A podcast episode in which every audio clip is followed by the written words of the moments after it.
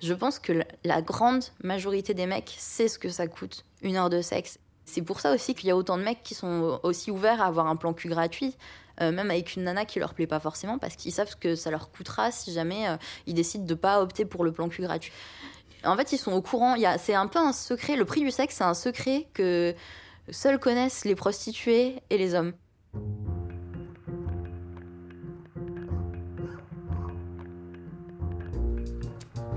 Le plus souvent dans l'histoire, Anonyme était une femme. Les bras se sont levés, les bouches sont exclamées. Maintenant, il faut des mots. Ça dure toute la vie, une évasion. C'est tout le temps à refaire. Le féminisme est une révolution, pas un réaménagement des consignes marketing.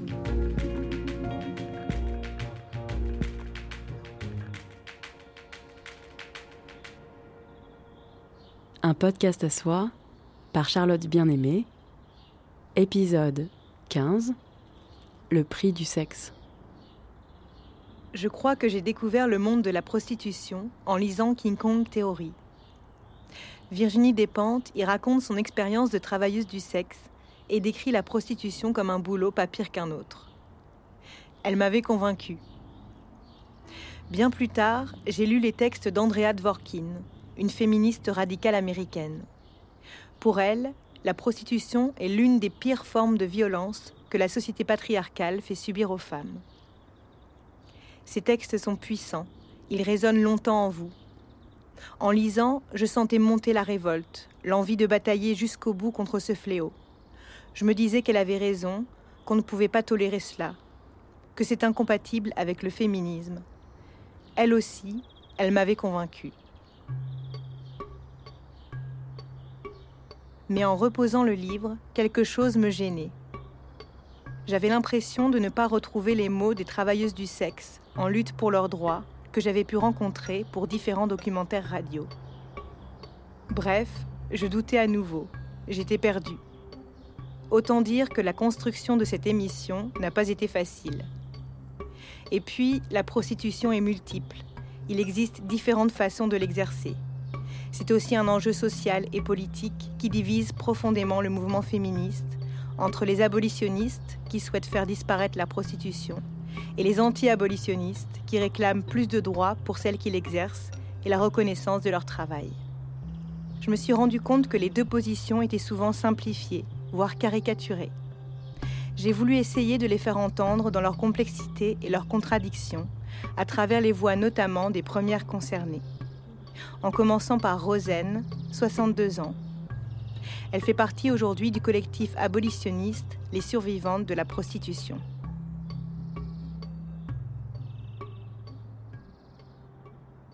Alors, moi, je suis née dans une famille euh, avec un papa qui était militaire une maman une maman au foyer.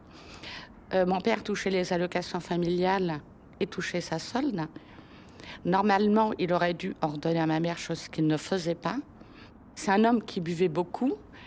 Quand il rentrait en permission, euh, il posait son sac et il allait traîner dans les bars.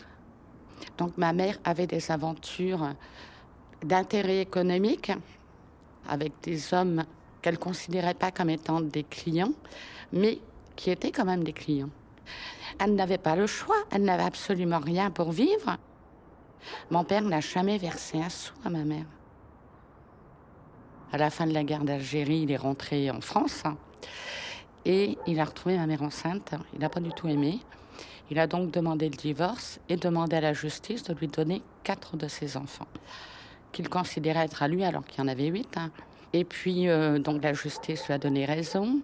On ne laissait pas des enfants entre les mains d'une euh, femme qui était dite de mauvaise vie. Et donc, mon père a eu la garde exclusive avec interdiction à ma mère de s'approcher de nous tout ce qu'il voulait, c'était euh, la punir de ce qu'elle avait commis comme faute. La gendarmerie nous a pris et on nous a emmenés à 600 km dans une ferme au milieu des bois, à 5 km d'un petit village. Et la femme qu'il va épouser derrière, elle était prostituée elle-même. Il n'hésitera pas à lui reprocher, pendant ces périodes de grosses crises de colère, il va lui dire Je t'ai ramassé t'étais une pute. Il avait la haine des femmes. Sa mère était une pute. Sa femme était une pute. Sa deuxième femme a été une pute. Et en fait, les femmes étaient des putes. Je suis restée sept ans et j'ai décidé de partir au moment où euh, on m'a dit qu'on allait me marier. Je devais me marier avec un homme qui abusait de moi régulièrement. Cet homme avait 42 ans. C'était pas du tout possible pour moi et c'est là que j'ai fugué de chez mon père. J'ai fait du stop pour aller sur Paris et je suis tombée sur des proxénètes à Tours. Je ne savais pas que c'était des proxénètes. Hein. Qui m'ont prise dans une grosse voiture, une berline blanche. Pour moi, c'était des, gens bien. Ils me prennent en stop, ils me proposent de m'héberger. La vie va être facile. Sauf que la première nuit, vous la passez avec un homme que vous ne désirez pas, vous subissez encore des agressions. La deuxième, on vous amène une femme, un homme, un couple. Je, je pense que je ne me suis même pas rendu compte. Ils m'offraient des cadeaux, il m'emmenait dans les restaurants, il me sortait, il s'occupait de moi. C'est l'amour, la liberté sexuelle. C'est au nom de la liberté sexuelle. Et moi, j'ai eu une chance terrible dans, tout ça, c'est qu'un des rabatteurs qui venait là est tombé amoureux de moi. Il est venu un jour qu'ils étaient partis et m'a dit Je t'aime. Eux, ce sont des proxénètes. Si tu restes avec eux, tu vas être dans la rue Saint-Denis. Si tu me suis, eh ben, on sera ensemble. Je, l'aimais bien, je l'ai suivi. J'étais mariée avec cet homme, j'ai eu trois enfants avec. Je n'ai jamais été amoureuse de lui. Je travaillais, je gérais, je m'occupais des enfants. Lui était absolument. Je me levais à 5 heures, je m'occupais de tout, il faisait rien. Moi, j'étais là pour servir, en fait. Euh. Et puis, en plus, j'avais 10 ans de moins que lui. J'étais jeune, j'étais mignonne comme toutes les jeunes filles de 20 ans. J'étais un trophée qui le promenait partout. Quand je partais, il fallait que je lui dise où j'allais. Ça lui arrivait de me suivre, de me surveiller. L'argent, c'était lui qui avait le compte en banque. Euh, c'était vraiment une emprise totale. Au point que, ah ben, il y a un moment, on explose en tant que femme.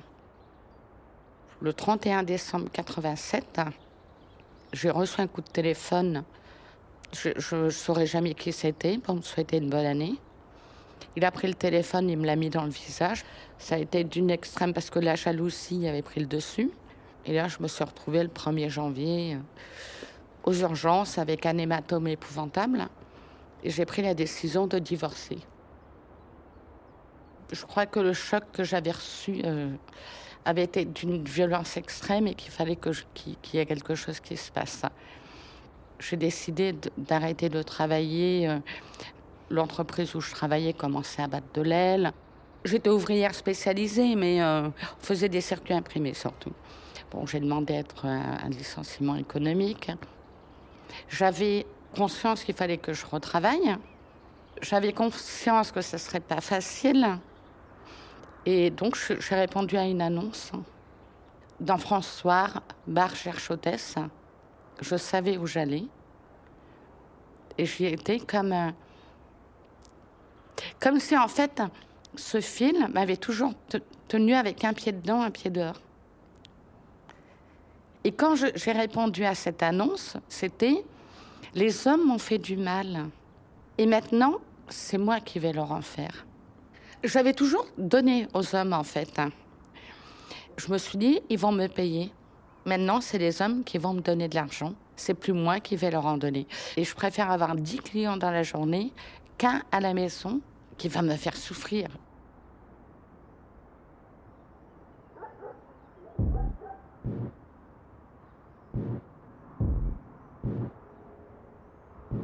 Vous devez savoir que ce n'est pas avec le premier client que je suis devenue putain. Non. Je l'étais bien avant dans mon enfance de patinage artistique et de danse à claquettes. Je l'étais dans les contes de fées, où il fallait être la plus belle et dormir éperdument. Je suis une schtroumpfette qui s'est noyée dans la glace, au milieu de ces cent schtroumpfs qui viennent quelquefois à sa rencontre pour lui rappeler qui elle est.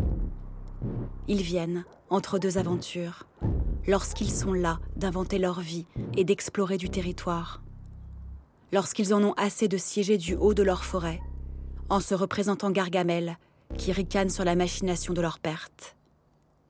Et alors, dans ces moments furtifs, ils regardent la Schtroumpfette, qui se regarde tout autant, et pense combien elle est belle de se trouver si belle, combien désirable de chercher dans la glace le trait absolu de sa beauté.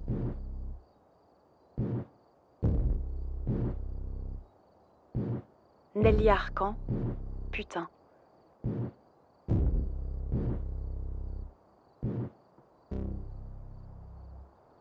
Pour les féministes abolitionnistes, une majorité de femmes prostituées ont vécu comme Rosen des violences sexuelles dans l'enfance.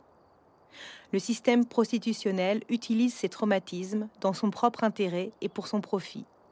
C'est ce qu'explique la psychothérapeute Ingeborg Cross dans un texte de 2015.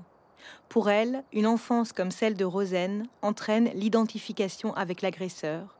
C'est l'estime de soi brisée, le sentiment qu'on n'a pas de valeur et qu'on ne mérite pas mieux. Elle entraîne aussi la compulsion de répétition, soit le fait de revivre volontairement des situations traumatiques similaires avec l'illusion de contrôler le jeu à chaque fois, et aussi un phénomène de dissociation, c'est-à-dire l'indifférence, une neutralité, une conception fonctionnelle de la pénétration.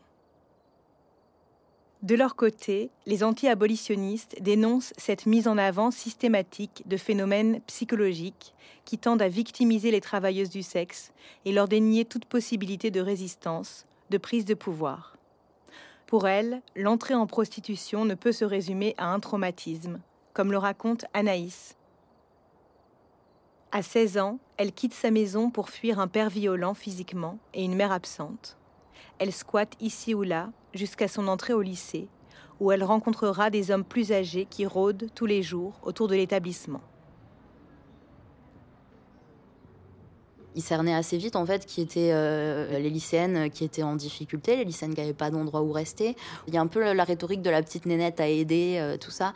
Ça a commencé qu'on faisait des soirées souvent chez tel type, et puis je commençais à coucher avec tel type parce qu'il me plaît, et du coup je commençais à squatter chez lui euh, chez ses potes ou quoi. Et puis ensuite, une fois que tu es dans ce circuit-là, en fait, les mecs en question se refilent un peu, les meufs. Du coup, c'est ça qui m'a fait un tatouage sur la peau qui disait jeune fille à inviter euh, et en échange tu peux coucher avec. C'est clairement des mecs, euh, ils t'invitent chez eux une soirée. Le premier soir, ils disent Ah, tu peux dormir sur le canapé. Mais en fait, euh, bah, du coup, le soir, ils viennent dormir sur le canapé avec toi et ils essayent de te tripoter un peu, etc. Et du coup, soit tu couches avec, et là, t'es parti pour vivre plus ou moins avec eux pendant un mois, deux mois, quelque chose comme ça, ce qui est énorme quand on a 15 ans ou alors euh, tu les rejettes, euh, etc. Donc euh, là, il y a deux profils en fait. Il y a le mec qui a un violeur et du coup, bah, il va te violer. Et là, soit tu fais comme si c'était consenti et t'as un domicile, soit tu te braques, tu t'engueules avec et t'as des problèmes avec toute ta ville.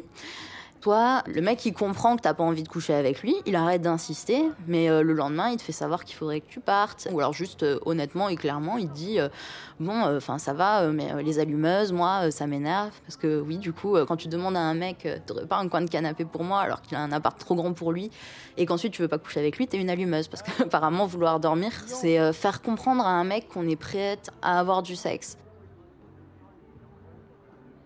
J'ai quitté le lycée. Je suis partie dans une autre petite ville où j'ai eu la chance de tomber euh, sur euh, une espèce de colocation peuplée de mecs super sympas qui m'ont vu dans la galère et qui m'ont proposé de venir habiter avec eux. Je m'attendais à ce qu'il y ait un truc qui se mette en place euh, d'un peu malsain aussi, mais en fait rien du tout. Et en fait, ce qu'ils m'ont proposé, c'est d'en échange de vivre avec eux, pas avoir à payer de loyer, mais m'occuper de faire le ménage. En fait, c'est un peu le même genre de choses. Ça reste une assignation à des trucs très féminins, en fait. Du coup, j'ai un peu réfléchi. Je me suis dit non, j'ai pas envie. Cette fois-ci, j'ai envie de payer pour être en, fait un membre à part égale du lieu. C'est un peu passé euh, du statut de domestique au statut d'égal, en fait. J'ai fait le tour de la petite ville où j'étais, du coup. J'ai proposé à tous les restaurants, etc., de faire de la plonge euh, au noir J'étais mineure, donc la plupart des tafs, c'était pas possible. En fait, au bout d'un moment, je me suis dit, euh, Bon, ça a pas l'air de fonctionner et c'est par là que je suis tombée sur euh, les sites de webcam. En fait, j'ai tenté. Je pense que déjà j'avais un rapport à ma sexualité qui était beaucoup plus décomplexé que la plupart euh, des meufs de mon âge. Déjà, j'étais habituée à avoir le stigmate de salope c'était un truc que j'avais un peu retourné contre les gens en fait. J'hésitais pas limite quand je rencontrais des gens à dire euh, salut, euh, moi c'est Anaïs, je suis une salope et toi, bon après euh, j'avais beaucoup de complexes sur mon corps, etc. Et les deux premières années où j'ai bossé en webcam, je bossais uniquement à visage caché, donc avec une perruque d'une couleur et d'une coupe qui était à l'opposé des miennes. Je portais un loup sur mon visage et en plus de ça, la plupart du temps mon visage était hors champ. Donc ils avaient uniquement en fait une image mouvante de moi sans son, sans visage. Il n'y a rien de personnel en fait. Enfin, pour moi, à l'époque, je voyais rien de personnel là-dedans. Je donnais rien de moi en soi tu es en webcam et il y a des gens qui viennent sur euh, ton salon, ils, se connectent à ta webcam et ils te regardent pendant un certain temps et en fait ils peuvent décider de te donner euh, un euro, deux euros, dix centimes euh, et donc du coup en, fait moi ce que je faisais, je suis danseuse de base et du coup en général je me posais devant ma webcam et je dansais et de temps en temps il y avait un mec qui venait et qui me lâchait trois sous et en fait là où je faisais la majorité de mes gains c'était par les shows privés, c'est-à-dire un mec qui rentre sur ton salon de webcam il trouve que t'es canon, et là, en fait, il appuie sur un bouton et ça le débite à la minute. Et du coup, il y a la plupart des mecs, euh, ce qu'ils veulent, c'est que euh, tu ondules un peu, euh, tu touches un peu les seins, tu fais semblant de te toucher, tu dis waouh, t'as mis ta webcam toi aussi, j'aime beaucoup ton sexe, il a l'air très gros, oh, il est imposant. J'ai toujours rêvé de voir un pénis comme ça. Enfin, voilà, je sais pas, des trucs comme ça, quoi. Et du coup, c'est assez vite un taf que je me suis mise à apprécier parce que j'aime bien les choses absurdes, en fait. C'était pas pire, c'est marrant, quoi. Enfin, franchement, entre faire la plonge et me verser des litres d'eau sur la tronche en disant je gèle à un mec alors que c'est complètement faux, et sachant que le mec était, je sais pas où, en Australie, ou. c'est drôle.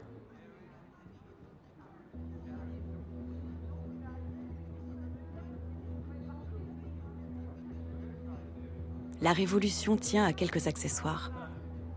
Vous n'avez rien changé, mais quelque chose au dehors a bougé. Et plus rien n'est comme avant. Sans que vous soyez bien sûr d'aimer ce changement, d'en comprendre toutes les conséquences. J'étais jusqu'alors une meuf quasiment transparente, cheveux courts et baskets sales, brusquement, je devenais une créature du vice. L'effet que ça faisait à beaucoup d'hommes était quasiment hypnotique. Entrer dans les magasins, dans le métro, traverser une rue, s'asseoir dans un bar. Partout attirer les regards d'affamés, être incroyablement présente. Détentrice d'un trésor furieusement convoité, mon entrecuisse, mes seins, l'accès à mon corps prenaient une importance extrême. J'étais devenue un jouet géant. Ça m'a plu, dans un premier temps, de devenir cette autre fille-là. Comme de faire un voyage. Sur place, mais dans une autre dimension.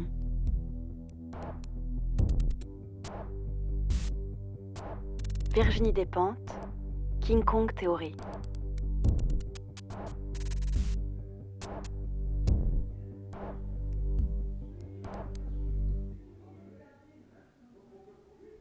Ça m'a permis assez vite de me faire un petit revenu de 200, 250 euros par mois.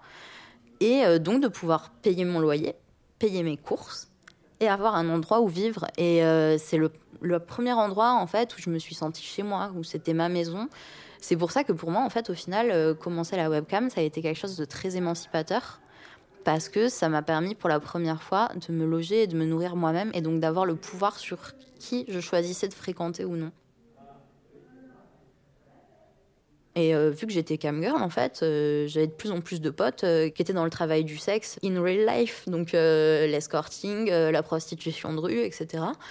Et je me suis dit, bah, pourquoi pas en fait Ça fait des années que, d'une certaine manière, je vends du sexe, même si c'est pas physique. et en plus de ça, je sais que je suis capable de coucher avec des gars qui me plaisent pas spécialement parce que je l'ai fait un nombre de fois incalculable gratuitement. voilà. Et en fait, c'est là que j'ai compris que pendant tout ce temps-là, j'aurais pu avoir beaucoup plus de pouvoir dans ces relations et que ce pouvoir, il m'avait été volé principalement par le stigma, parce que si j'avais demandé à ces mecs de l'argent, clairement, j'aurais été traitée euh, comme une pestiférée par toute la ville. c'est là qu'on se rend compte que, en fait, ce qu'on a fait pendant ces années-là, c'était un travail. C'est juste que c'était un travail où on n'a pas été rémunéré. Où on a été rémunéré euh, avec une vieille place sur un canapé.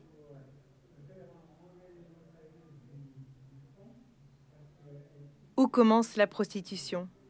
Où finit-elle? Comment la définir finalement? C'est ce que j'ai demandé à Lilian Mathieu. Il est sociologue, spécialiste de la prostitution. C'est un stigmate qui, euh, qui frappe beaucoup plus large que les seules personnes qui exercent la prostitution. Et là, les études féministes notamment ont montré que le stigmate euh, de prostituée ou de salope ou euh, etc. stigmatise des femmes qui n'exercent pas forcément cette activité économique qu'est la prostitution, mais dont on considère qu'elle elle se comporte mal dans la sphère sexuelle. Donc, et qui pour certaines, on peut penser aux, à Catherine Deneuve dans, dans, Belle de Jour sont des femmes tout à fait respectables, mais qui euh, néanmoins euh, vendent des prestations sexuelles contre, euh, contre argent, mais ce n'est pas notoire et donc elles ne sont pas susceptibles de, de ce traitement différencié défavorable. Une des manières de, de, surmonter cette difficulté a été proposée par une anthropologue italienne qui s'appelle Paola Tabet, qui parle d'échanges économico-sexuels pour montrer qu'il y a des formes de continuum, qu'il n'y a pas des euh, séparations, des frontières très nettement établies entre ce qui serait euh, une sexualité féminine euh, honorable, par exemple dans le cadre du mariage, et ce qui serait absolument déshonorable, qui serait la prostitution, mais qu'il y a différentes formes d'achat de l'épouse, de, de prestations en échange d'un accès régulier, durable ou ponctuel à la sexualité féminine. Donc euh, voilà, on, a tout un ensemble de euh, d'intrications de la sphère économique au sens très large, hein, pas seulement en, devise euh, très, très, très clairement évaluable, mais d'échanges dont, dont la sexualité, spécialement la sexualité des femmes, peut être, peut être l'enjeu. Pour Lilian Mathieu, comme pour l'ensemble des chercheurs et chercheuses contactés pour l'émission et qui travaillent sur cette question, le débat actuel essentialise la réalité prostitutionnelle et ne permet pas de la penser dans sa complexité, comme me l'a expliqué Milena Jaksic, sociologue, autrice de La traite des êtres humains en France. Quand on parle de prostitution, on parle aussi de l'immigration, on parle aussi de la protection de l'ordre public, on parle voilà de, la souilleur, de tout ce qui met en danger finalement euh, une idée un peu imaginaire comme ça de la nation, de la propreté, de l'ordre social. Finalement, le concept de Paola Tabet d'échange économico-sexuel permet justement de désessentialiser, de dire que voilà, a, elle a étudié les trajectoires de, de différentes femmes qu'elle présente très bien dans son livre La Grande Arnaque elle montre que les personnes, voilà, elles peuvent se prostituer euh, pendant une certaine période, puis revenir à une autre activité, ou que la prostitution, elle se superpose à une autre activité où elle peut occuper un temps. Et puis après, les personnes retournent à, un autre, à une autre occupation, à un autre métier, etc. Donc il ne faut pas voir euh, la prostitution comme les personnes se prostituent pendant 40 ans et ne font que ça, c'est leur métier principal. Souvent, c'est pour arrondir des fins de mois. Et donc, si c'est pour arrondir des fins de mois, ça veut dire c'est quoi en fait leur activité principale? Et, d'où la nécessité de, mener une réflexion autour du travail, mais aussi de l'économie capitaliste, c'est-à-dire c'est quoi finalement ces sociétés où les gens, pour survivre, n'ont pas d'autre choix que de s'adonner à la prostitution? Dans son livre La condition prostituée, Lilian Mathieu explique que la majorité des femmes qui décident de se prostituer le font par besoin économique. En préparant cette émission, j'ai aussi rencontré des femmes qui choisissent de devenir travailleuses du sexe par plaisir, par envie de découvrir d'autres rapports au corps, aux hommes, d'autres pratiques. Leurs voix sont minoritaires. J'ai donc choisi de faire entendre ces paroles passionnantes et précieuses dans un autre épisode pour évoquer les questions de désir, de plaisir, de tabous sexuels masculins et féminins. En attendant, j'ai demandé à Rosen en quoi consistait très concrètement son travail, son quotidien, et comment elle avait vécu les premiers moments dans le bar à hôtesse. Premier client, il s'appelle Michel. Il est petit, il a 52 ans, il est inspecteur des impôts. Il y avait Jocelyne, une prostituée, et Michel, une autre. Jocelyne m'a pris sous sa coupe en me disant il y a plein de choses que tu ne dois pas faire. embrasser, relation protégée obligatoirement. Donc Jocelyne et Michel me disent, tu descends avec nous parce que ce client en veut plusieurs. Alors une bouteille, deux bouteilles, trois bouteilles, quatre bouteilles. Euh, il veut plusieurs et il veut être sodomisé. Donc c'est incompréhensible en fait. Hein. Pour moi, je suis sidérée, je connais pas ça. Et il part peut-être trois, quatre heures après. J'ai gagné mon fixe 700 francs plus le pourcentage sur les bouteilles. Et j'ai deux ou trois clients qui suivent. Lui, je me rappelle, des autres, non. Le client est une personne qui n'existe pas pour nous. Il devient un gagne-pain. Mais c'est monsieur tout le monde. C'est euh, le costume cravate, mais c'est aussi le jean, le jogging, le jeune, le vieux, le maçon, l'avocat. Ils arrivaient, ils ne nous regardaient pas qu'on soit petite, grosse, grande, belle, jeune, vieille, celle qui était disponible. Le client, c'est dans sa tête qu'il a une femme, une femme imaginaire, et il va se servir du, corps d'une femme réelle. Et donc, ça m'a énormément déçue aussi. Et puis de se rendre compte qu'un homme ne regarde même pas la couleur de vos yeux, ni même la couleur de vos cheveux. Quel intérêt Jocelyne m'a appris à penser à l'argent et non à la relation sexuelle. Et je me déconnecte en me disant j'ai des courses à faire. Ah, ce soir, il faut, demain, il va falloir que je fasse ça systématiquement. Je ne peux pas autrement. C'est pas possible. Je ne pense pas le vivre mal dans le sens où bah, je me rends compte qu'en fait, il y a beaucoup. C'est trois minutes. Euh, je suis persuadée que de toute façon, ça va pas durer longtemps et que ça va rentrer dans l'ordre. Seulement, le problème de la prostitution, c'est pas du tout ça. Au lieu de régulariser mes factures, je dépense tout. Je gagnais dans les 5-6 000 francs. Dans l'électronique, je peux gagner 5 à 6 000 francs dans la journée quand même. Mais cet argent-là, je ne paye pas mes factures avec. Donc en fait, je suis partie pour régler une détresse économique qui ne va pas du tout être réglée par l'argent de la prostitution parce que je bouffe tout. J'ai travaillé dans les bars, j'ai travaillé sur les Champs-Élysées. Et dans les bars à hôtesse, il y a l'alcool. On se dit sur le trottoir, il n'y aura pas d'alcool. Peut-être que je ferai plus en moins de temps, que je serai moins longtemps dehors et en fait on y reste plus. Et puis on retourne dans les bars à hôtesse, et puis on retourne dans la rue, et puis on fait la rue et les bars à hôtesse. Et, et on s'entraîne.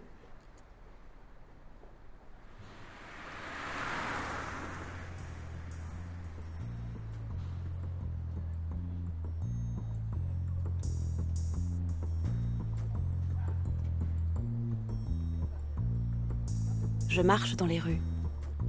Je ne suis plus seule. À mes côtés surgissent des femmes parées et fardées pour une fête inconnue. Elles glissent furtivement dans la foule et se tiennent debout au coin des trottoirs, avec l'indifférence des statues. Tacitement, nous sommes complices. Un vieux monsieur aux tempes grises me suit depuis un moment déjà. Il me rejoint, me sourit, il s'incline, il me baise la main. Plus grandes seront les exigences, je le sens, quand elles sont précédées de telles civilités. Griselidis réal, le noir est une couleur.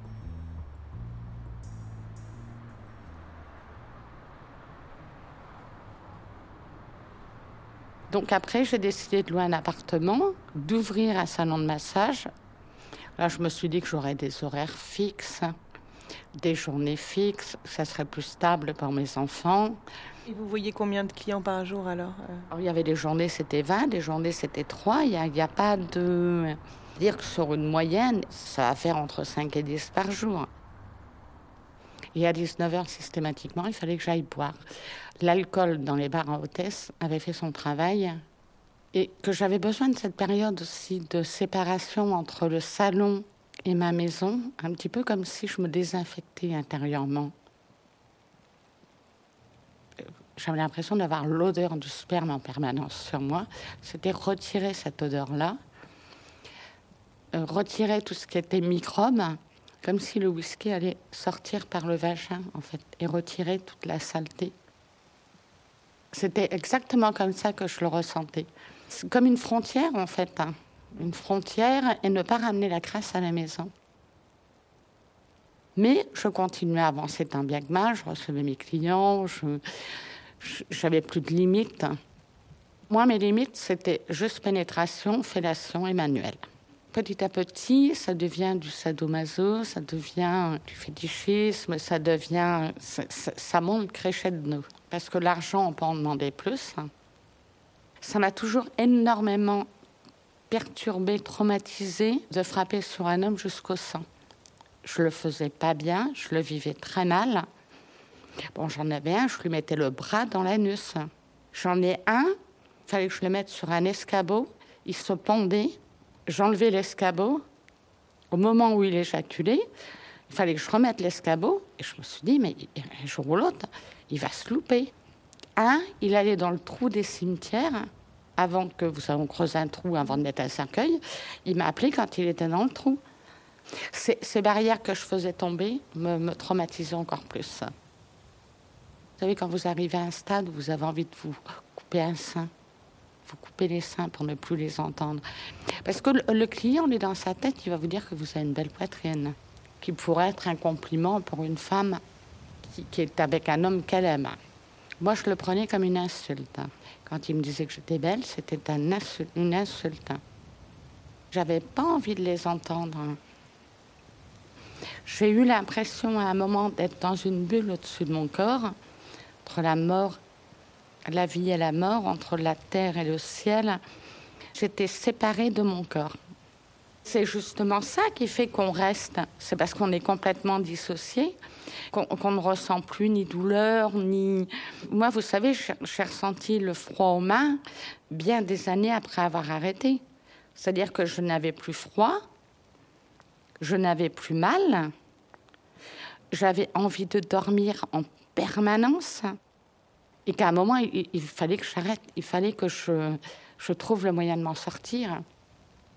J'étais arrivée à un stade où je ne pouvais plus. Mon corps, en fait, est en train de, de mourir.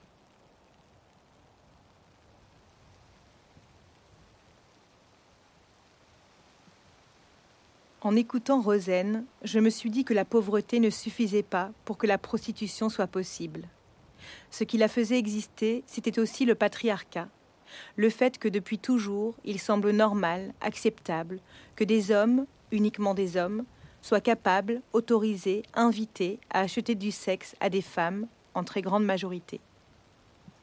Et je me suis interrogée, le débat ne serait-il pas différent si des femmes, en tout aussi grand nombre, achetaient des services sexuels à des hommes? En cela, je comprends la démarche des féministes abolitionnistes dont le combat fait partie d'une lutte plus large contre la domination masculine et les violences faites aux femmes. Pour Marilyn Baldec, directrice de l'Association européenne contre les violences faites aux femmes au travail, il faut arriver à un monde sans prostitution, parce que c'est elle qui génère de la violence et des dommages sur les personnes qui y sont livrées.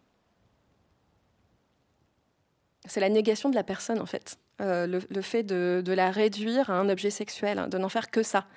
C'est une atteinte à des droits fondamentaux d'aller euh, se servir sur le corps de l'autre, avec le corps de l'autre, à des fins sexuelles euh, et, de faire. Euh, en fait, comment dire je, trouve ça presque un, peu désobligeant d'avoir à l'expliquer. Je ne sais pas comment dire. C'est tellement l'évidence. J'espère qu'un jour viendra où, quand on se retournera sur le temps lointain où on pouvait encore acheter des actes sexuels, monnayer des actes sexuels, on se dira, mais alors, c'est incroyable. Heureusement qu'on est sorti euh, de cette, de cette ère de barbarie à l'encontre des femmes. Je pense qu'il faut assumer de défendre un point de vue moral sur cette question. Et avoir une morale euh, qui, évidemment, pas une morale euh, au sens religieux du terme. je pense que les féministes sont très, très loin de tout ça.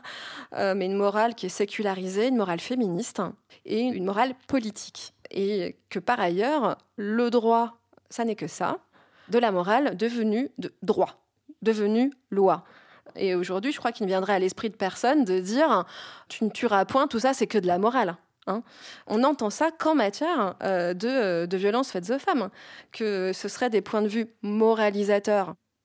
On peut défendre le principe de non-aliénation du corps euh, et de la personne humaine, et que dans notre morale féministe, on peut défendre le principe d'extra-patrimonialité des individus. En fait, ça veut dire qu'on place la personne humaine en dehors du marché, et que par ailleurs, elle forme un tout euh, quand on entend que euh, dans la prostitution, les personnes ne sont pas vendues, qu'elles vendent une prestation sexuelle, on distille l'idée euh, que la personne serait séparable de son corps, en fait. Alors qu'on le sait bien, nous sommes notre corps on va pas bien dans la tête, on tombe malade. Et réciproquement, euh, c'est la raison pour laquelle, d'ailleurs, euh, on peut avoir un point de vue assez, critique sur euh, certains slogans féministes. mon corps m'appartient, par exemple.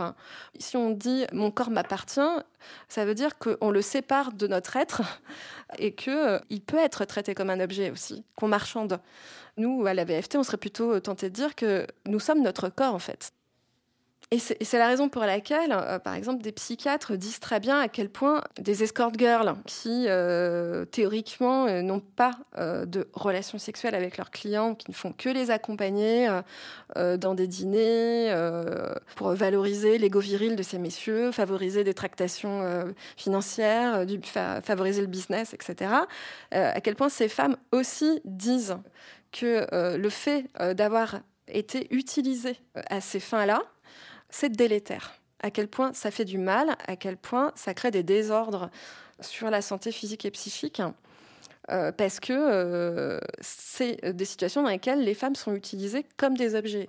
Et donc, à plus forte raison, euh, quand elles sont aussi utilisées physiquement.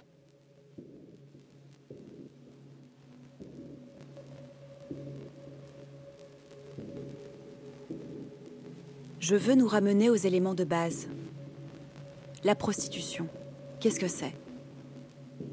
C'est l'utilisation du corps d'une femme pour du sexe par un homme.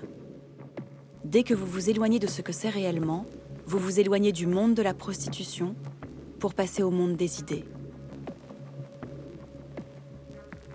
La prostitution n'est pas une idée.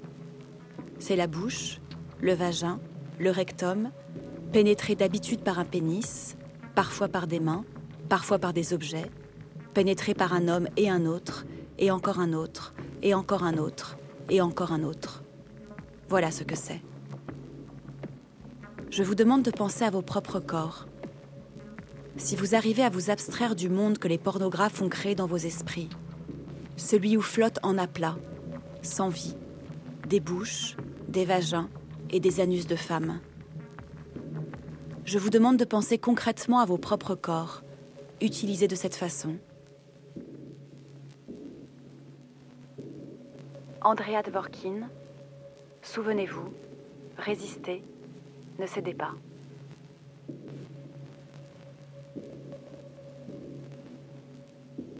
Dans ses textes, Andrea Dvorkin va même jusqu'à parler de viol tarifé pour définir la prostitution. Parce que pour elle, en l'absence de désir, il ne peut y avoir consentement. Cette définition choque beaucoup de travailleuses du sexe que j'ai rencontrées, comme Anaïs, qui ne vit pas la prostitution comme une violence en soi. Non, ça n'a pas été difficile pour moi justement parce que des rapports sexuels sans désir, euh, je n'ai pas attendu d'être escorte pour en avoir. Et je pense comme la plupart euh, des meufs, que ce soit euh, à 14, 15 ans, on couche avec des mecs parce que ils sont là et qu'on a envie de faire des expériences, que ce soit coucher avec des mecs pour obtenir des petits avantages dans la vie, que ce soit coucher avec son mec parce qu'il fait une petite crise parce que ça fait deux semaines qu'on n'a pas fait de sexe et que du coup il est là, ah, ça veut dire que tu m'aimes plus, ça veut dire que machin, est-ce qu'on va devoir se séparer? Du coup, toi, tu t'achètes une tranquillité couchant avec. Je pense que pratiquement toutes les femmes sur la planète ont déjà au moins une fois dans leur vie fait du sexe sans désir. Et euh, je pense qu'il n'y a pas besoin qu'il y ait de désir pour qu'il y ait euh, du consentement, en fait, tout simplement. Je pense qu'on euh, peut choisir de faire du sexe, choisir que là, on veut avoir un rapport sexuel pour telle ou telle raison. Moi, par exemple, la première fois que j'ai eu une relation BDSM avec quelqu'un, c'était un mec qui me plaisait pas du tout, mais je savais qu'il faisait du BDSM, j'avais envie de tester du BDSM, j'avais aucun désir pour lui, mais j'ai décidé de coucher avec lui. C'était du consentement.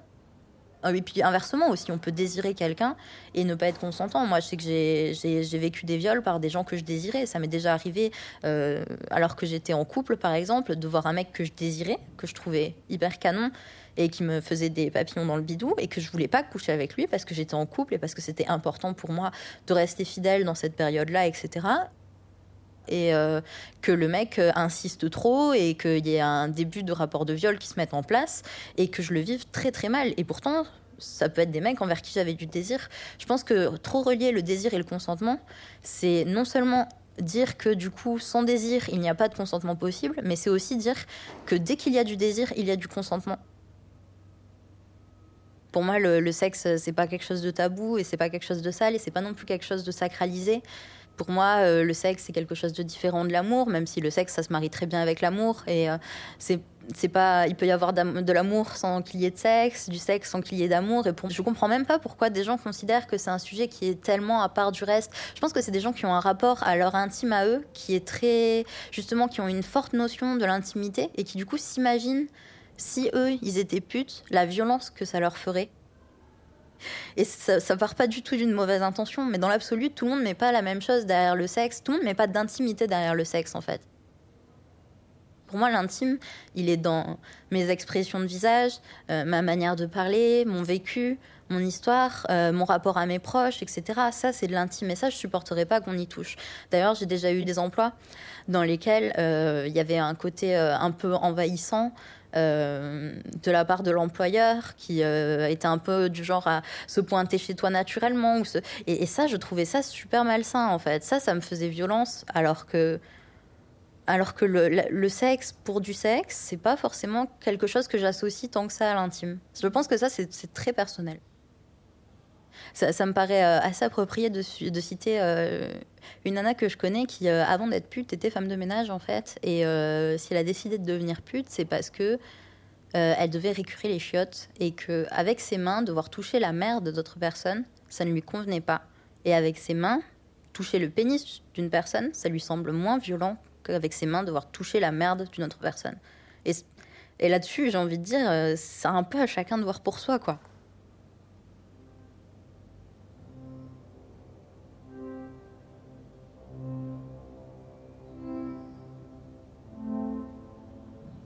Faire ce qui ne se fait pas. Demander de l'argent pour ce qui doit rester gratuit. La décision n'appartient pas à la femme adulte. Le collectif impose ses lois. Les prostituées forment l'unique prolétariat dont la condition émeut autant la bourgeoisie. Les types de travaux que les femmes non nantis exercent, les salaires misérables pour lesquels elles vendent leur temps n'intéressent personne. C'est leur lot de femmes nées pauvres, on s'y habitue sans problème. Dormir dehors à 40 ans n'est interdit par aucune législation. La clochardisation est une dégradation tolérable. Le travail en est une autre. Alors que vendre du sexe, ça concerne tout le monde. Et les femmes respectables ont leur mot à dire. Virginie Despentes, King Kong Théorie.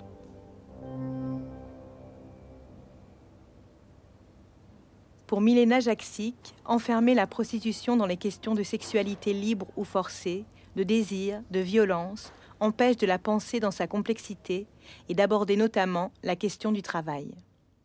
C'est-à-dire pourquoi est-ce que finalement on choisit la prostitution plutôt que autre chose? La prostitution plutôt que quoi? Plutôt que quoi Du coup, voilà, tous ces apports de ces sociologues qui ont travaillé sur euh, le travail gratuit, sur l'ubérisation, par exemple, des conditions de travail, c'est important de construire ces passerelles. Pourquoi est-ce que les gens acceptent de travailler gratuitement, par exemple? Vous avez des pigistes euh, qui travaillent pour des euh, cacahuètes, pour des miettes.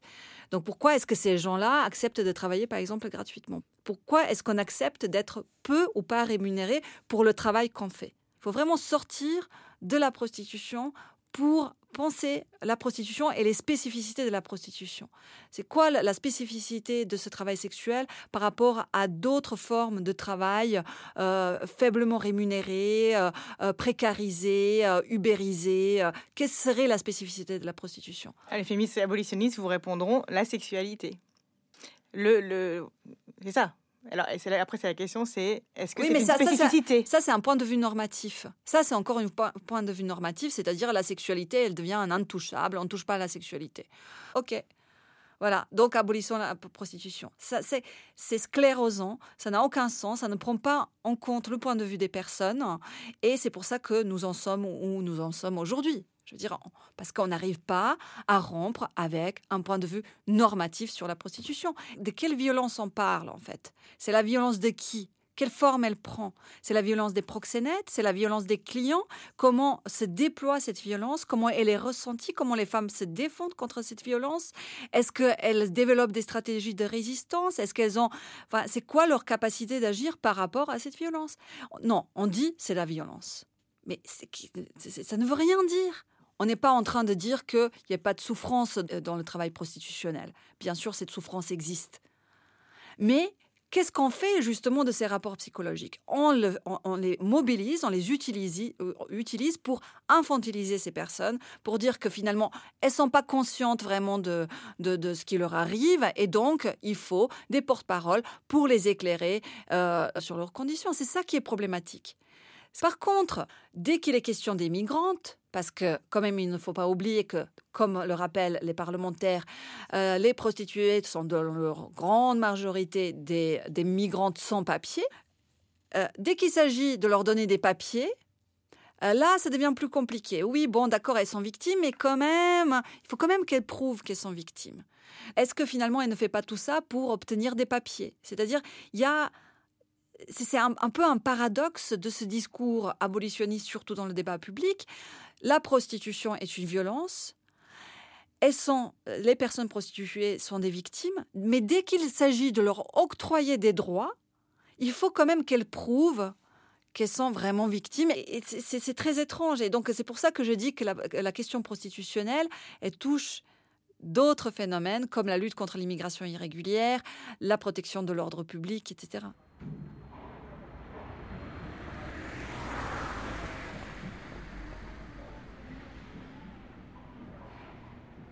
Anaïs est travailleuse du sexe depuis plusieurs années maintenant.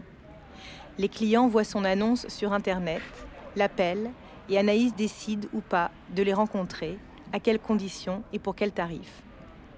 Parfois, elle part faire des tours dans d'autres villes où elle loue un appartement pour travailler beaucoup quelques jours, puis se reposer plusieurs semaines. Alors la majorité euh, personnes de ma clientèle, ce qu'ils veulent, c'est un missionnaire de 10 à 15 minutes et euh, ensuite qu'on leur dise qu'ils sont gentils, euh, qu'on les aime bien et qu'on aime bien le travail qu'on fait. La plupart. Il y en a d'autres, ils sont un peu plus spicy, ils sont un peu plus piquants. C'est plutôt 5 minutes de missionnaire et 10 minutes de leurette plus de 9 clients sur 10, c'est ça. Après, il y en a qui ont des demandes particulières ou quoi, mais la majorité du temps, euh, la réalité, c'est euh, c'est la même réalité que la sexualité au sein du couple hétérosexuel basique. Euh, avant d'aller se coucher avec son mec qui veut baiser, parce que quand même, c'est important de baiser. Je pense que la, majorité des clients, même, c'est des gars euh, sans histoire, sans problème, qui ont une vie euh, cool et qui sont sympas avec leurs collègues et euh, qui font un régime une fois par an et, qui partent en vacances en famille, quoi. Enfin, c'est pas des mecs qui sont méchants, c'est pas des mecs qui ont la volonté d'être méchants ou quoi. Après, même le plus gentil des clients, ce qu'il veut, c'est avoir du sexe qu'il aime, donc potentiellement des choses que moi j'ai pas envie de faire, moins cher pour pouvoir en avoir davantage. Ils profitent d'un pouvoir financier qu'ils ont pour pouvoir imposer quelque chose en fait.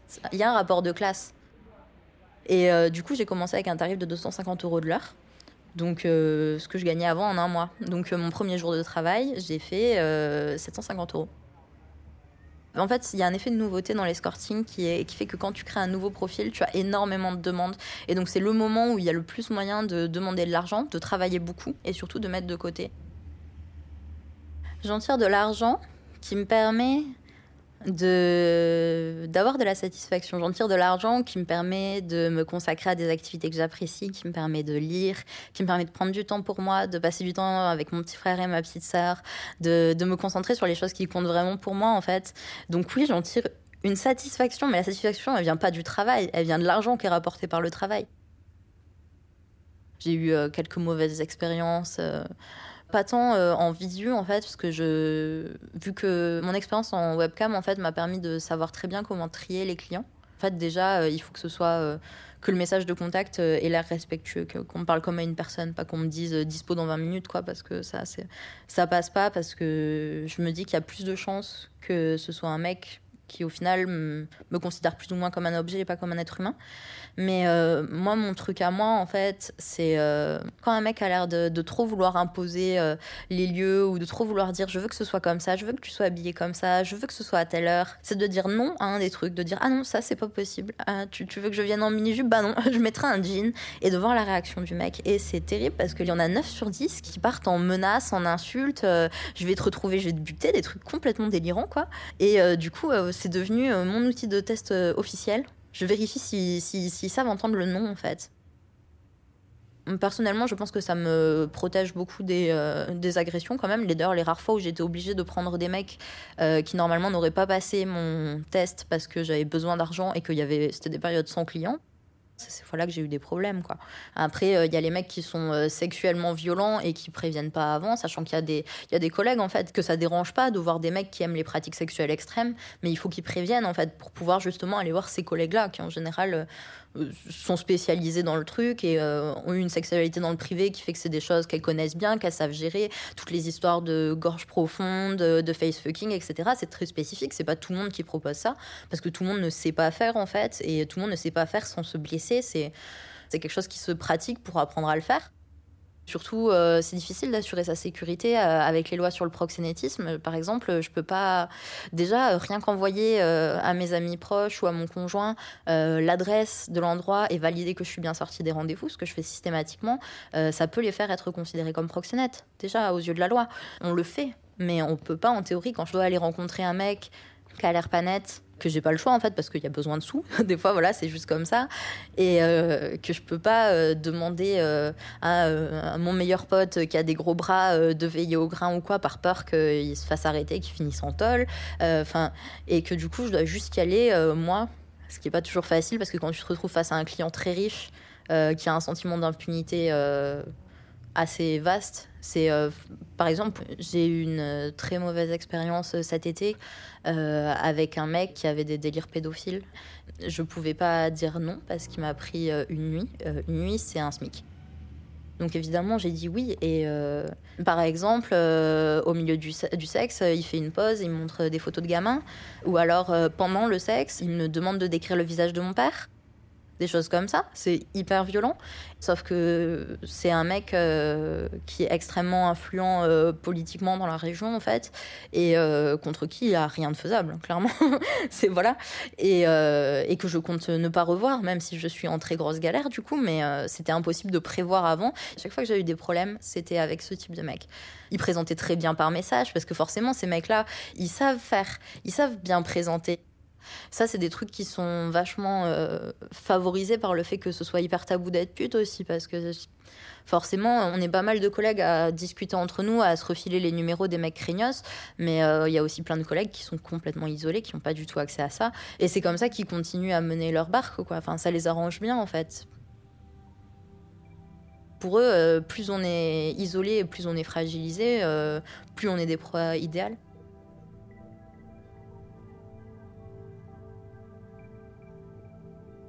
Je ne suis pas en train d'affirmer que dans n'importe quelle condition et pour n'importe quelle femme, ce type de travail est anodin. Mais le monde économique aujourd'hui étant ce qu'il est, c'est-à-dire une guerre froide et impitoyable, interdire l'exercice de la prostitution dans un cadre légal adéquat, c'est interdire spécifiquement à la classe féminine de s'enrichir, de tirer profit de sa propre stigmatisation.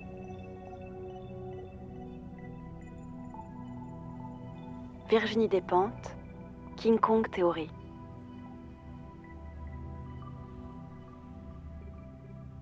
Il existe trois types de réglementation concernant la prostitution. Le prohibitionnisme, qui vise à interdire toute forme de prostitution. Le réglementarisme, qui légalise la prostitution mais l'encadre très fortement, comme en Allemagne ou en Suisse. Et l'abolitionnisme, qui n'interdit pas l'exercice de la prostitution, mais vise à la faire disparaître, par exemple en pénalisant les prostituées ou les clients. Des lois que Milena Jaksic trouve néfastes. À chaque fois qu'on a euh, fait passer de nouvelles lois sur la prostitution, ça a surtout précarisé les principales concernées, les personnes prostituées. En 2003, en pénalisant le racolage passif, en 2016, en pénalisant l'achat des services sexuels. C'est-à-dire, c'est les conditions dans lesquelles la prostitution euh, s'exerce qui créent de la violence. Donc, qui crée notamment la violence entre personnes prostituées parce qu'il y a une lutte pour les places, parce que là, il y a de moins en moins de clients, donc il y a une lutte. Ce qui crée la violence, c'est aussi que les prostituées sont obligées de travailler dans des zones euh, reculées, invisibles, etc. Donc, qui les expose davantage à la violence des clients, des proxénètes, euh, des passants. De, de, la police. Donc, en fait, la violence de la prostitution, elle vient euh, de l'absence, de l'absence des droits qui sont octroyés aux personnes prostituées. C'est des personnes qui exercent un travail en, en l'absence totale de droits. Et en ce sens-là, c'est très intéressant de comparer des lois 2003 et avec la loi 2016. Euh, en 2003, Nicolas Sarkozy est ministre de l'Intérieur. Et il fait passer une loi qui est connue comme la loi pour la sécurité intérieure, qui réintroduit le délit de racolage passif. Donc un délit qui, euh, de facto, pénalise les personnes euh, prostituées il justifie cette pénalisation par la nécessité de lutter contre la traite des êtres humains. Voilà, on a Nicolas Sarkozy qui se saisit finalement euh, de la traite des êtres humains et qui mobilise des arguments humanitaires pour finalement promulguer des politiques sécuritaires. Donc voilà, ça c'est, on peut appeler ça une forme d'instrumentalisation euh, de la traite des êtres humains à des fins euh, euh, répressives, sécuritaires, etc. Qu'est-ce qui se passe en 2013 Là, on a le Parti socialiste avec Najat Vallaud Belkacem en tête, qui décide de supprimer la, de faire disparaître la prostitution. Et là, on peut s'imaginer que ce sont avant tout une logique sociale, etc., qui va prévaloir. Or là, on a, on a encore une fois une façon de mobiliser finalement des logiques humanitaires, toutes ces femmes sont des victimes, pour finalement euh, propulser des mesures répressives, cette fois-ci à l'égard des clients. Et en fait, nous, ce qu'on a montré, c'est que ce féminisme d'État, euh, ce féminisme abolitionniste, est aussi traversé par des logiques sécuritaires. Et c'est ce que cette anthropologue américaine a appelé, Elisabeth Bernstein a appelé le féminisme carcéral, c'est-à-dire un féminisme qui se range, voire qui impulse des mesures sécuritaires pour faire passer euh, un certain nombre d'orientations. Et en plus, c'est vraiment tout ça euh, est quand même euh, pensé par rapport à une idée de la femme émancipée. C'est quoi le modèle à suivre? C'est la femme blanche, émancipée dans sa sexualité, qui a un, travail correct, etc. C'est voilà, c'est ça le, modèle à atteindre. Ces mesures correspondent à leur vision de la bonne sexualité et à leur vision de ce que c'est qu'une femme émancipée.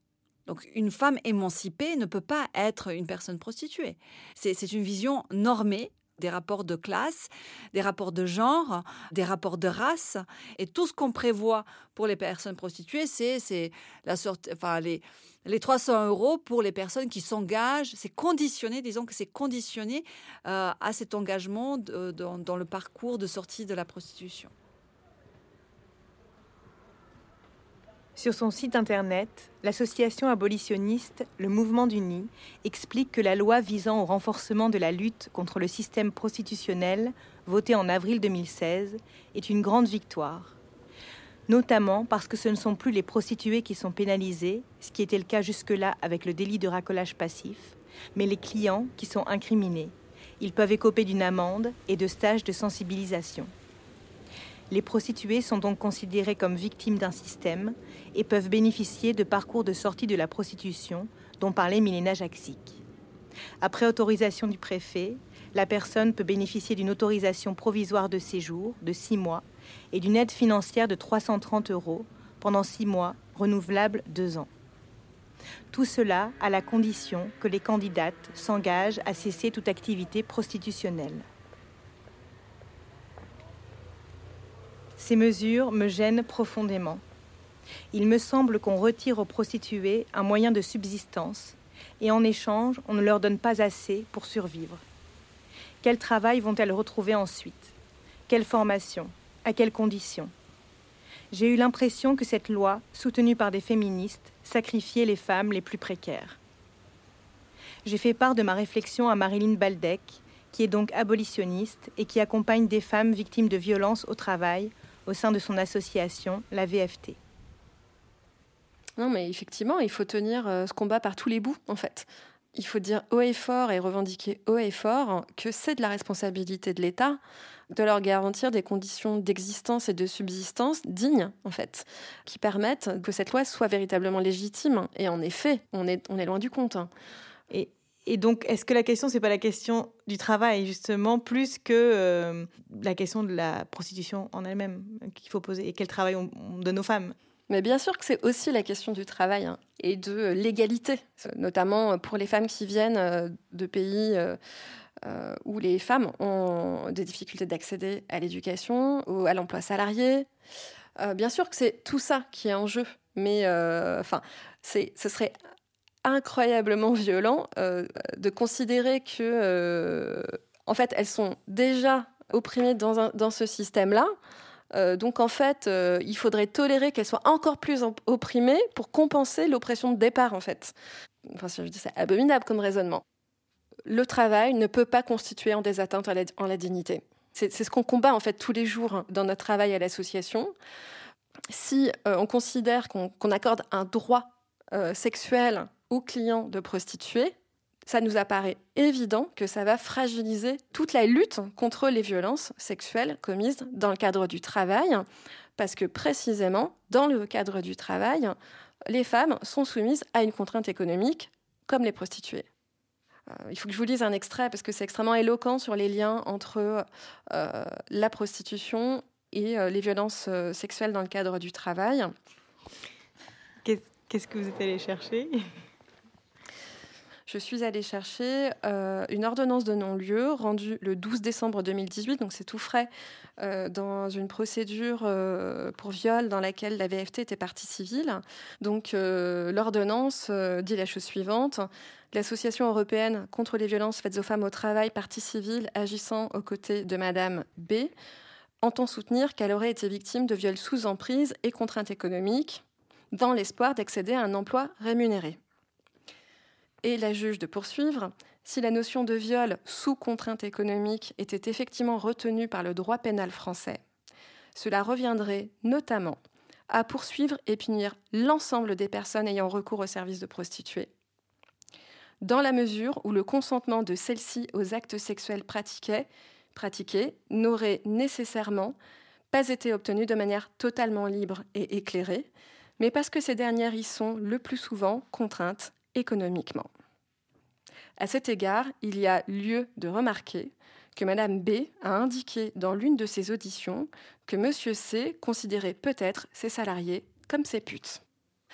Euh, donc certains salariés peuvent être ponctuellement à l'intérieur de leur métier, de leur travail, du fait de leurs conditions de travail, et notamment des violences euh, sexuelles qu'elles peuvent subir dans ce travail, euh, subir des atteintes à leur dignité, euh, alors que euh, la condition des personnes prostituées, c'est d'être dans un état permanent d'atteinte à la dignité. Et alors justement, à l'inverse, les femmes que j'ai rencontrées me, disent qu'elles ne le vivent pas comme violente là actuellement. Et, ça, ça aussi, ça revient souvent sur cette impression de qu'on parle au-dessus d'elles, qu'on parle euh, à leur place. le fait est que ça existe, cette parole-là existe aussi.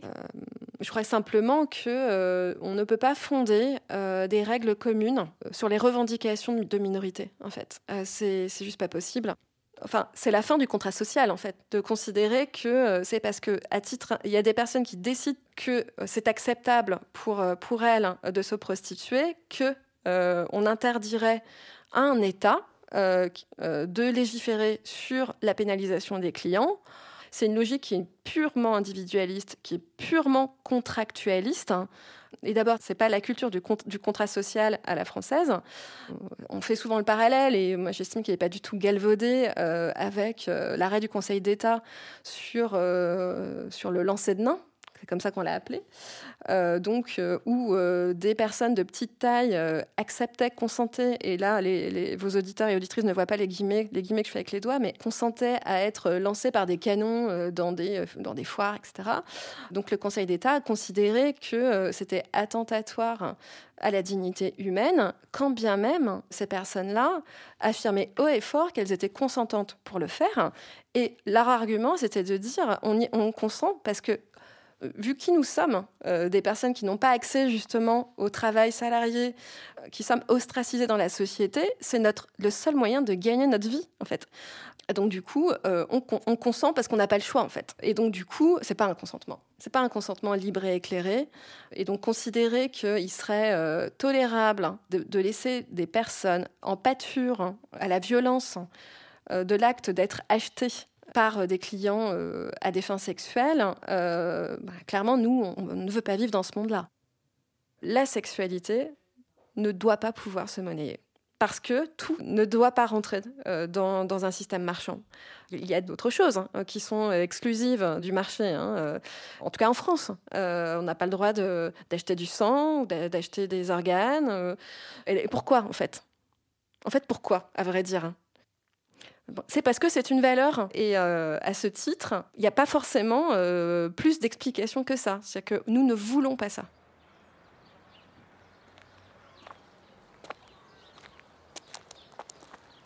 Rosen a été prostituée pendant 22 ans.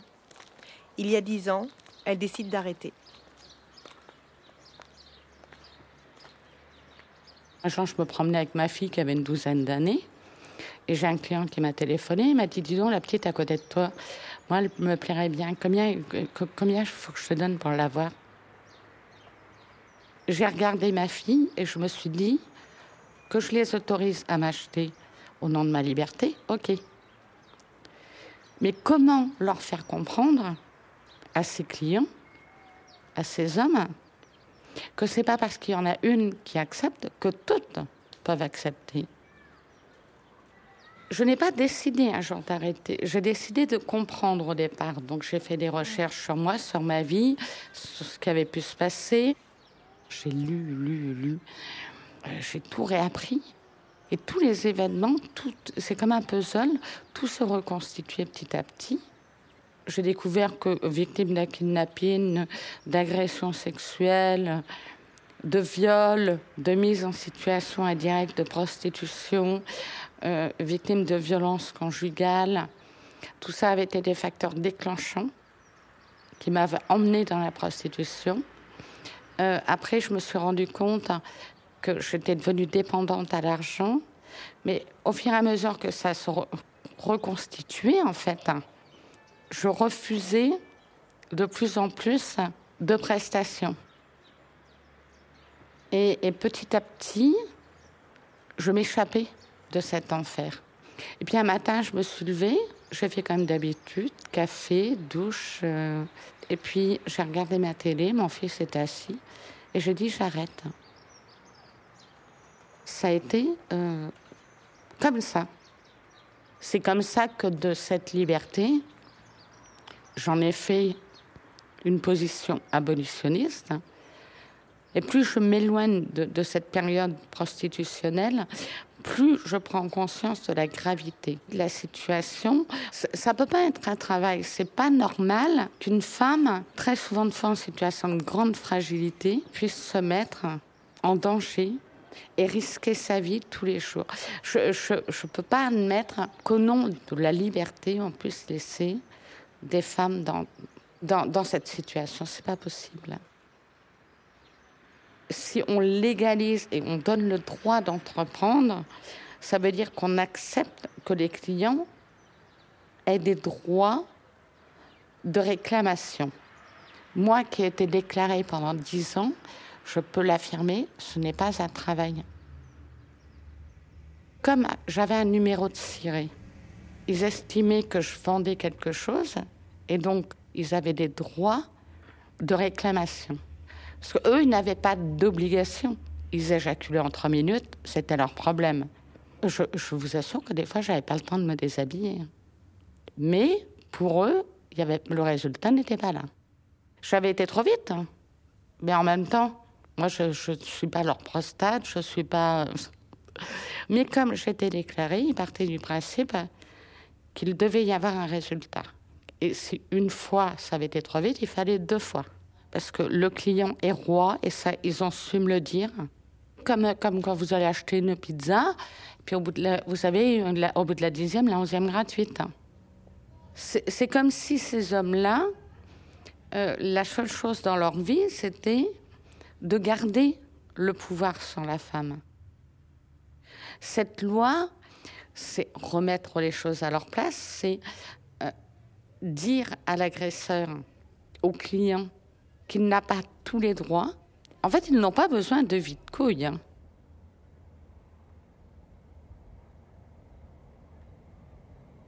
Anaïs est toujours travailleuse du sexe.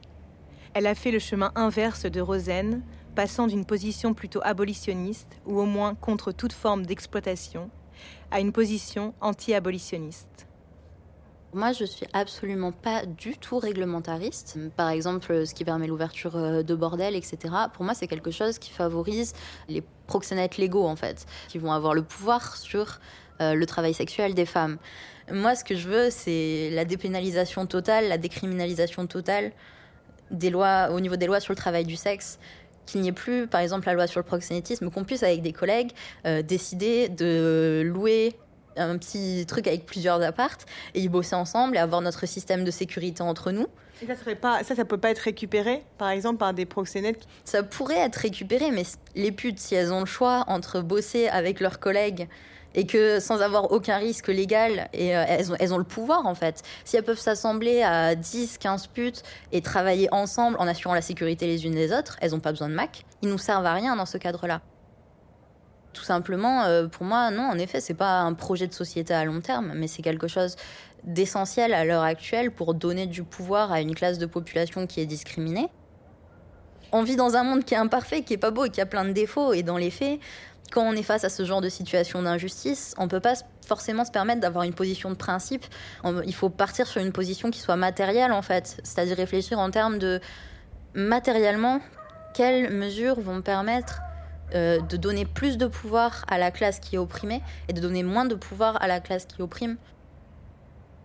Alors que par exemple, euh, prenons l'exemple des femmes de ménage, qui pour moi euh, sont quand même un champ qui est assez semblable à nous parce qu'elles sont stigmatisées et qu'en plus elles font un travail qui est typiquement un travail féminin.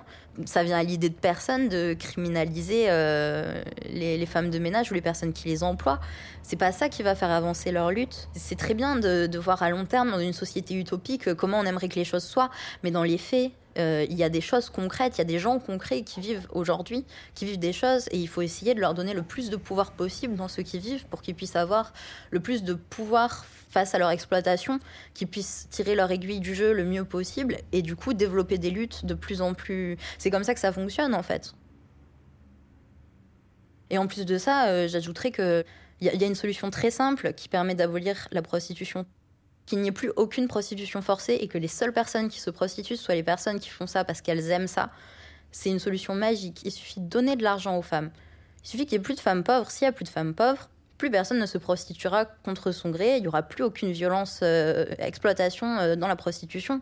Pourtant, c'est très simple en fait, de demander que qu'on mette plus les gens dans la précarité au point où ils doivent choisir entre récurer des chiottes ou sucer des bites. Pareil, genre c'est comme euh, le questionnement autour des nanas par exemple africaines qui doivent rembourser un passeur et qui travaillent pour ça et qui sont traitées avec énormément de misérabilisme, genre en mode c'est terrible, c'est des victimes de la traite, c'est c'est ignoble, etc. Mais qui c'est qui crée ça en fait? Parce que les passeurs n'existeraient pas si on ouvrait les frontières. Et les, outils sont entre les mains des mêmes personnes qui nous mettent des lois à la con qui au final euh, durcissent nos conditions de travail. Ils, ont, ils auraient les outils de défaire tout ça en fait. Et ils choisissent de pas le faire. Moi, de manière utopique, j'aimerais bien que les deux trois nanas que j'ai rencontrées dans ma vie qui font du travail du sexe parce qu'elles trouvent ça trop cool, euh, par exemple celle euh, qui fait que de l'accompagnement sexuel euh, auprès de personnes handicapées parce que elle aime bien que ça lui parle, que, que, genre les gens se sentent mieux, défaire les complexes que peuvent avoir les gens par rapport au corps, ou alors cette autre copine euh, qui adore faire des shows burlesques, etc., et qui est à fond dedans, ou alors une troisième copine à qui je peux penser qui est assez jeune et qui aime bien euh, voir des puceaux et en fait leur, euh, leur expliquer plein de choses sur le consentement, etc., qu'elle elle, elle, puisse continuer, mais que dans une société utopique, les gens qui veulent pas spécialement faire ça, puissent faire autre chose. Moi, dans l'absolu, euh, je voudrais euh, travailler avec des personnes, toujours en face à face, mais pas spécialement du travail sexuel. J'aimerais bien être euh, sexothérapeute ou quelque chose par là, dans la thérapie personnelle, accompagner des gens dans leurs projets, discuter avec eux, D'ailleurs, c'est la, chose qui parfois peut me, plaire euh, dans le travail du sexe. Les quelques bonnes expériences que j'ai eues avec des clients, euh, c'était toujours des clients euh, jeunes et complexés et qui se demandaient des trucs sur la sexualité, qui, qui voulaient savoir. Et alors, quand une meuf, elle me dit machin, est-ce que ça veut dire qu'il faut que je continue ou pas Et quand machin? Il y, en a quelques-uns qui sont dans cette recherche-là. Et ça m'est arrivé, c'est rare, mais j'ai passé des bons moments pendant ces, ces rendez-vous-là. Et c'est comme ça que j'en déduis que ce que j'aime, moi, dans la vie, ce que j'aime faire, c'est essayer de prendre les trucs qui sont blessés chez les gens et essayer de leur montrer en quoi, en quoi ils sont beaux et en quoi ils ont du potentiel et ce qu'ils pourraient essayer de faire. Mhm. Mais euh, dans l'idéal, j'aimerais travailler auprès de meufs, pas auprès de mecs. Et ça, euh, tant que je suis pute, euh, je vais travailler auprès de mecs.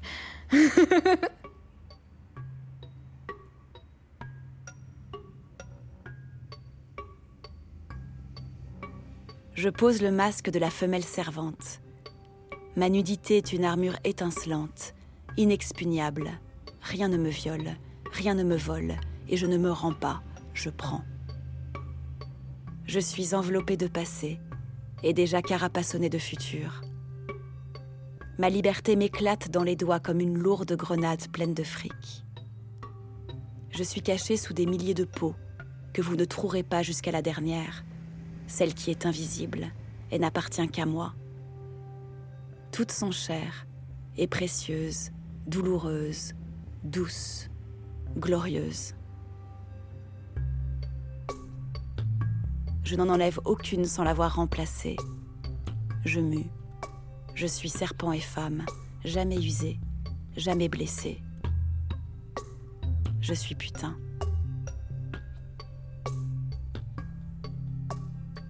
Griselidis Réal, se prostituer est un acte révolutionnaire. Carnet de bal d'une courtisane.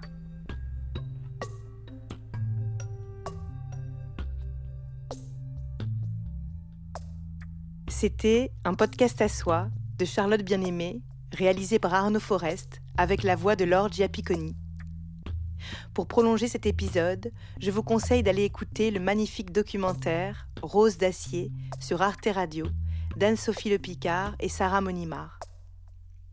Merci à Clyde Plumosil, à Marianne Chargois, Anaïs Delanclos, Les Roses d'Acier, Thierry Schaffhauser, Morgane Merteuil.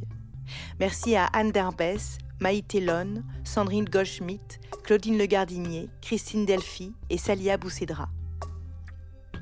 Un podcast à soi est produit par Arte Radio vous pouvez l'écouter sur le site arteradio.com où vous trouverez plein de liens, de références de livres, d'articles, de vidéos, mais aussi sur l'application gratuite d'Arte Radio, sur SoundCloud, Deezer ou Apple Podcast. Vous pouvez y soutenir notre travail en y déposant des commentaires ou des étoiles. Vous pouvez aussi nous suivre et nous écrire sur le compte Twitter un podcast à soi et sur le Facebook d'Arte Radio et nous envoyer vos remarques, idées, témoignages, propositions sur notre mail un podcast à soi at artefrance.fr. On se retrouve dans un mois pour un épisode consacré aux femmes gilets jaunes. Vive la radio, vive les podcasts, vive la révolution féministe.